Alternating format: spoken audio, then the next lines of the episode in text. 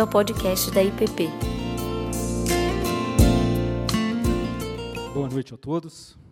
Estamos aqui, como o pastor Tiago disse, já em culto, em adoração, um tempo para agora colocarmos nosso coração na meditação da palavra. Eu queria convidar vocês a imaginarem, imaginarem um tempo, um momento de caos em que nenhuma harmonia havia sobre a terra, um tempo em que o tumulto e as águas não permitiam que ninguém experimentasse segurança, conforto, paz no coração. Queria convidar vocês a imaginarem ainda que, como uma águia que flutua sobre o céu, o Espírito do Senhor pairava sobre a face desse grande abismo de caos, sem é, esse abismo que não tra trazia para ninguém a oportunidade de descanso. Mas havia um espírito que ali pairava sobre todas essas coisas. Imagine ainda um homem de Nazaré que caminha pelas estradas empoeiradas da Galileia, ali no primeiro século, num tempo tumultuado, num tempo em que o inimigo dominava o país, em que as pessoas tinham medo, em que as pessoas perdiam seus bens, em que as pessoas não tinham saúde, não tinham esperança, não tinham paz. Como explicar Deus? Como entender que situações como essas que nós vivemos hoje e que viviam-se nesses períodos da história que eu comentei, no início de tudo, no momento em que Jesus Cristo habita esta terra, como entender o que efetivamente pode nos trazer paz em circunstâncias como essas que vivemos? Quando ouvimos insistentemente a notícia de que vidas se perdem, de que há risco só do fato de sairmos de nossas casas, de que não podemos abraçar aqueles a quem amamos, não podemos estar juntos aqui, por exemplo, nessa noite, como é do nosso é, hábito e do nosso prazer e fazer. Como imaginar um Deus que se relaciona com tudo isso?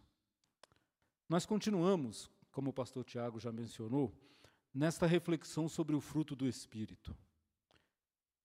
Somente o fruto do Espírito pode gerar em nós essa disposição para, apesar de todas as circunstâncias que nos cercam, manter o coração em paz. Essa ideia de fruto é uma ideia de conexão. O que dá fruto é o ramo que está ligado à árvore. Não é possível um fruto autônomo nascer em nós. O nosso texto é o capítulo 5 de Gálatas, versículos 22 e 23, é, que já tem sido lido. Vou ler com vocês novamente. Capítulo 5 de Gálatas, verso 22 e 23, diz assim: Mas o fruto do Espírito é amor, alegria, paz, longanimidade, benignidade, bondade, fidelidade, mansidão, domínio próprio. Contra estas coisas não há lei. O mesmo espírito que pairava sobre o caos no início de tudo, é o espírito que concede a Jesus Cristo estas características, estas virtudes, estas qualidades, enquanto ele caminha sobre a terra. John Stott nos ensina que o fruto do espírito nada mais é do que a semelhança de Cristo gerada em nosso coração. O nosso tema de hoje, nós falaremos sobre a paz. O fruto do Espírito é paz. Este fruto, ele é como uma laranja, como uma mexerica, ele é formado de vários gomos. Esses nove que nós citamos aqui, benignidade, bondade, fidelidade, domínio próprio, mansidão, amor, alegria e, hoje, a paz. Não é possível pensarmos em paz, não é possível falarmos em paz, longe e a despeito da pessoa de Jesus Cristo. Jesus Cristo é a nossa paz. Jesus Cristo é o príncipe da paz. É aquele que carrega consigo e que traz para a nossa história a paz, a única paz possível.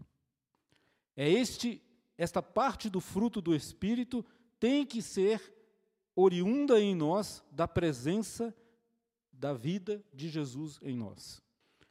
O fruto do espírito é a semelhança de Cristo formada em nós. A paz, ela é gerada em nossos corações a partir da proximidade com Jesus.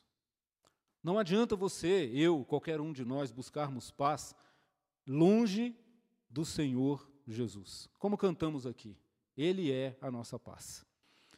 Essa paz é gerada em nós pela convivência com Ele, pela proximidade dEle, pela devoção com Jesus Cristo, pela oração.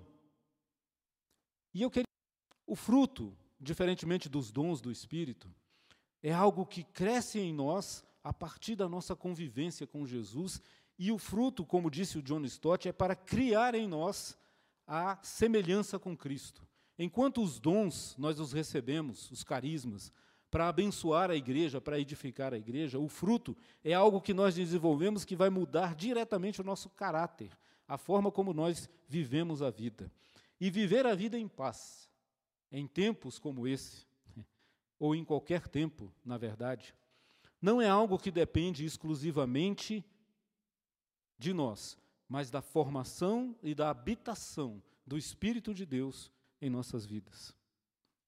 É, paz, e hoje na escola dominical nós escutamos sobre a agência de reconciliação, que é a proposta para a igreja e para o reino, mas ela só é possível, só é possível nós criarmos, gerarmos paz no ambiente em que vivemos, se essa paz primeiro habitar, germinar, crescer e frutificar em nossos próprios corações.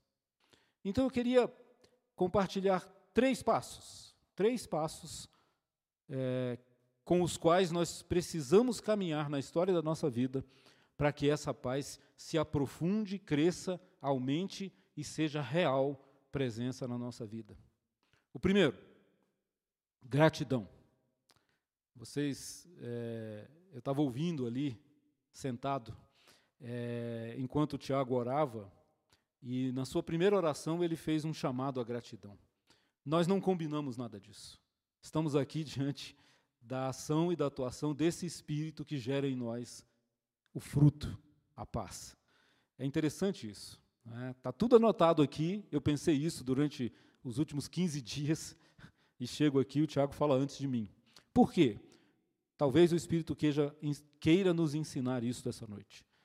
Não é possível não é possível falar em paz se o teu coração é um coração ingrato. A ingratidão expulsa a possibilidade de paz, de sossego. Por quê? Porque a ingratidão é arrogante. A ingratidão não reconhece, a ingratidão não se satisfaz, a ingratidão é insaciável e arrogante. O coração ingrato não tem sossego. Ele sempre encontrará um motivo para murmurar, para reclamar, para se maldizer, porque a ingratidão gera uma arrogância profunda contra o Criador. Não há sossego possível. É o contrário do que nos diz o Salmo 131, no verso 2, quando ele diz assim: O meu coração não é soberbo, Senhor. Pelo contrário, eu fiz calar e sossegar a minha alma. Como é que eu posso fazer calar e sossegar a minha alma se eu não reconheço a bondade do Criador em cada momento da vida? A paz nasce, surge e cresce no nosso coração quando nós tiramos o medo, tiramos a ingratidão, tiramos essa necessidade de olhar para o que não é, para o que não é bom, para o que não é perfeito, e quando nós voltamos a mente, o coração, a nossa imaginação, para entender e compreender que Deus tem nos feito acordar a cada manhã. Paz é fruto da capacidade de ver o singelo, de ver o pequeno, de ver o mínimo, de ver o ar que respiramos, de entender que o mero fato de abrirmos os olhos a cada manhã é graça, misericórdia que se renova na nossa vida. Sem isso, não há como ter paz. Sem isso, resta-nos murmurar com saudades das cebolas que tínhamos no Egito.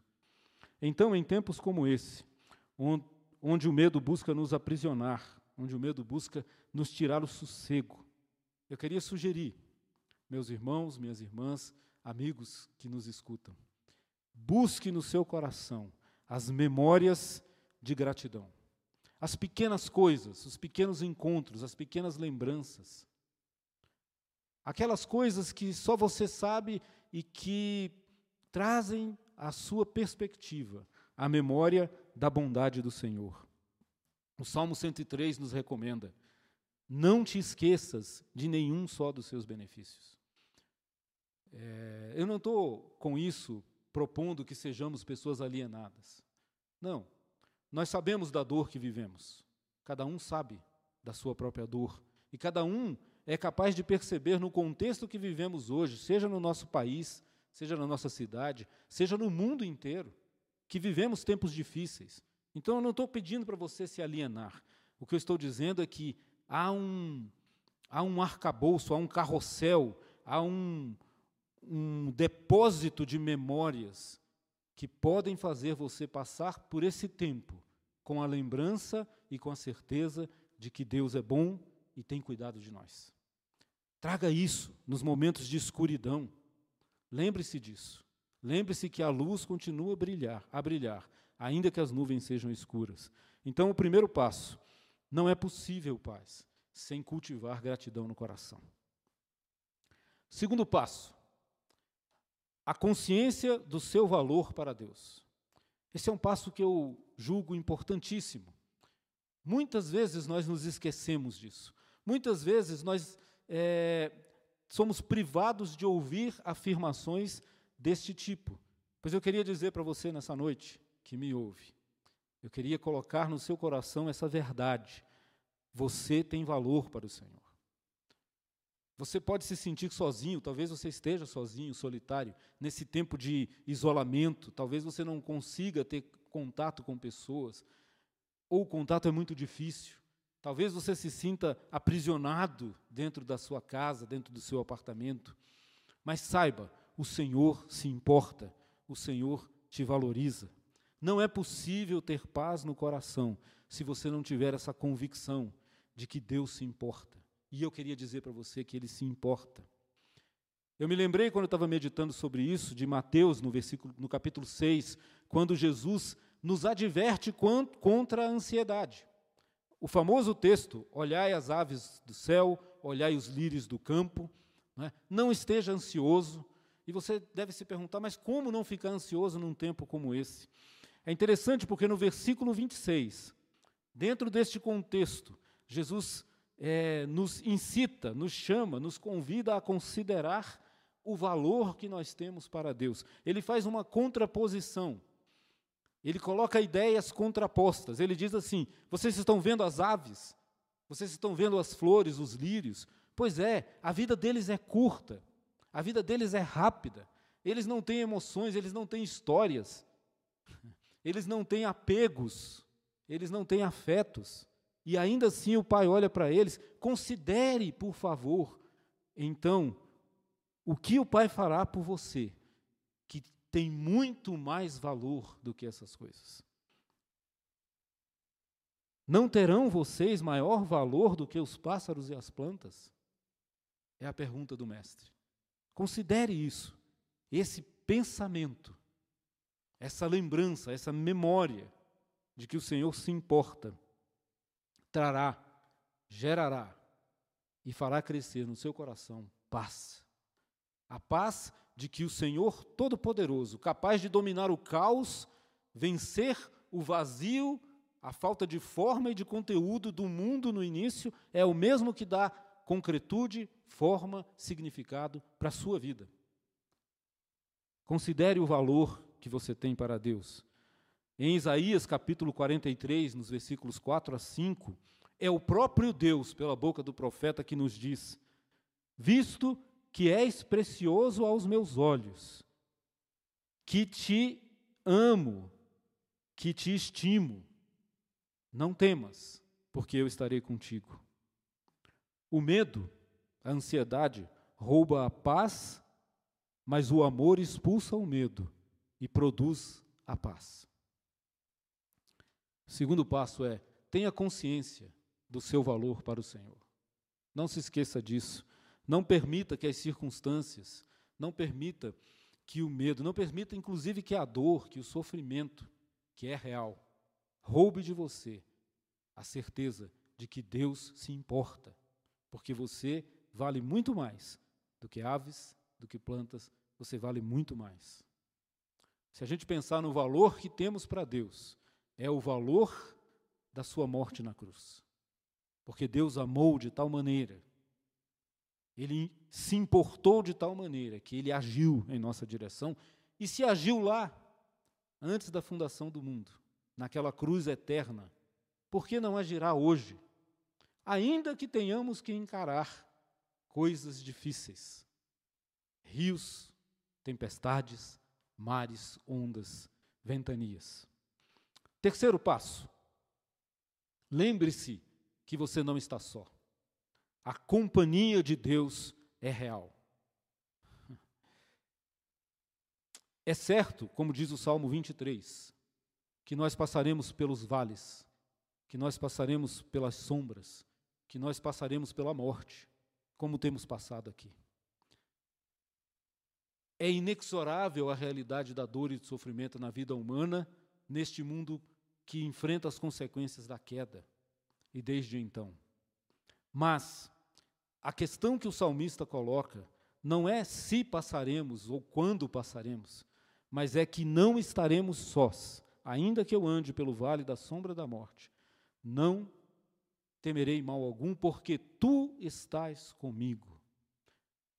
A consciência, a lembrança e o afeto, o sentimento, a percepção da presença de Jesus é quem gera e faz crescer em nós a paz.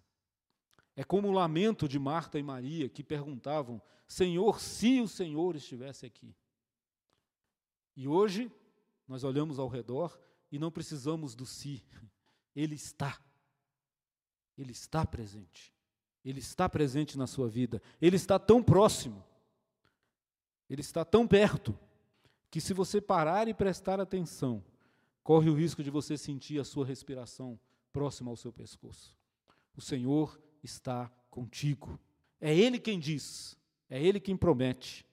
Jesus, Ele nos diz, quando é, é, vai terminar a sua jornada aqui na terra, o Senhor já ressurreto, Ele nos diz, através do que Ele diz aos seus discípulos: Deixo-vos a paz, a minha paz vos dou.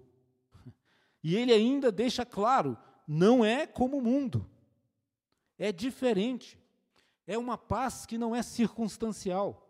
É uma paz que nasce no coração, é fruto que vem de raízes profundas da relação que nós temos com Ele. A minha paz vos dou.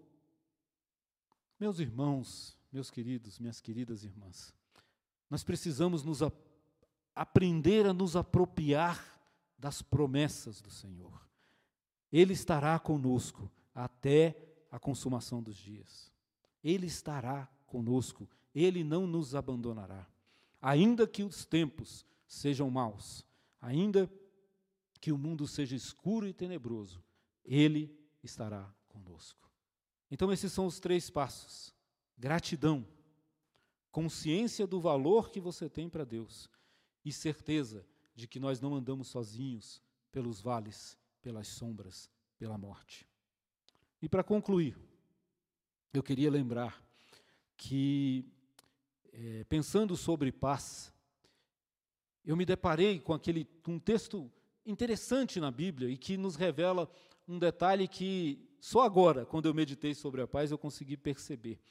Na verdade, eu sempre pensei que Jesus chorou né, e, e chorou por uma razão só na Bíblia. Né. A Bíblia nos diz que Jesus chora diante do túmulo de Lázaro, que Jesus chora, é, então, em face da morte. Jesus não aceita e nem se conforma com a morte. Ele chora pela dor que atinge a todos nós. Mas é interessante porque no capítulo é, em Lucas, quando Jesus está prestes a chegar a Jerusalém, na sua caminhada rumo né, à crucificação, nos diz que ele para sob o Monte das Oliveiras e chora. E quando ele chora, ele traz neste choro a seguinte afirmação: Ah, se ao menos vocês soubessem, ainda hoje, o que é preciso para ter a paz. Jesus chora porque nós não compreendemos que essa paz é possível, que é possível que essa paz nasça em nós com Ele. E Jesus está chorando por Jerusalém, porque Jerusalém escolheu a ausência de paz. Então, depois desses três passos em direção a Cristo, gratidão, consciência de que Ele te valoriza e a certeza da sua companhia, esta paz que brota em nosso coração deve ser transmitida, deve ser compartilhada, deve ser pregada. Nós precisamos nos tornar agentes da paz, agentes da reconciliação, como aprendemos hoje, porque a paz se cultiva no coração e se semeia na comunhão. Eu fico pensando, em tempos de polarização como esse, como aprendemos hoje pela manhã, quantas e quantas vezes nós consideramos em nosso coração a hipótese de descartar pessoas, descartar irmãos, por conta de pensamentos diversos. Porque pensamos diversos, porque temos uma compreensão da realidade diversa. Eu queria concluir dizendo, meus irmãos, que há sabedoria na paz. Quando Pedro saca a sua espada e corta a orelha do servo lá da, da companhia que veio lhe prender, Jesus diz para ele: Pedro, você não está entendendo de que espírito nós somos. Nós somos do espírito da paz. Que a paz que Jesus dá ao nosso coração, tirando de nós o medo, a angústia, o sofrimento, possa transbordar em nossas vidas, para que sejamos agentes de paz. Bem-aventurados os pacificadores. E eu termino com uma oração que fala sobre a sabedoria da paz, que diz assim: Dá, Senhor, a nossa vida a sabedoria da paz. Que o nosso coração não naufrague na lógica de tanta violência disseminada ao nosso redor. Que os sentimentos de dor ou de despeito não sufoquem a necessidade dos gestos de reconciliação. A urgência de uma palavra amável que rompa as paredes do silêncio.